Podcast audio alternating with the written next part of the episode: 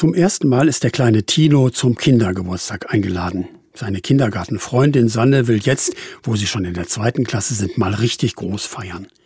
Schenken will der junge Mann so ein buntes, selbstgeflochtenes Armband. Und wie stellst du dir das vor, wenn du dann im Frühjahr selbst acht wirst, fragt die Mama, Kinderparty in unserer Miniwohnung? Und wer soll das bezahlen?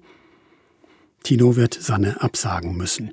Und so wie ihm und seiner Mutter geht es ja vielen Familien. Im Alltag kommen sie einigermaßen sparsam zurecht, aber Sonderausgaben und besondere Ereignisse schwierig, schwierig. Betroffen mehr als drei Millionen Kinder und Jugendliche in Deutschland, die in einem so reichen Land unter oder knapp an der Armutsgrenze leben, die sich selbst ausschließen müssen oder ausgeschlossen werden vom gesellschaftlichen Leben, wie Tino von Sannes Kindergeburtstag. Wenigstens dafür hätte die Bibel einen Vorschlag. Wenn du mittags oder abends ein Essen gibst, sagt Jesus einmal, so lade nicht deine Freunde oder reiche Nachbarn ein, sonst laden auch sie dich ein. Nein, lass arme, Krüppel, lahme, Blinde kommen. Du wirst selig sein, denn sie können es dir nicht vergelten.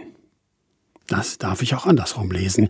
Du bist eingeladen, geh hin, gerade ohne jede Aussicht, sie oder ihn demnächst zu dir einzuladen.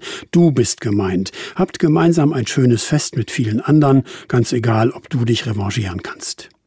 Sollte vielleicht mal jemand Tinos Mutter vorschlagen. Die Eltern seiner Freundin Sanne, hoffe ich mal, denken ja schon nur an Sannes Geburtstagsparty jetzt. Und ob Tino mit einer Gegeneinladung daherkommt, ist doch eigentlich auch egal, sowieso.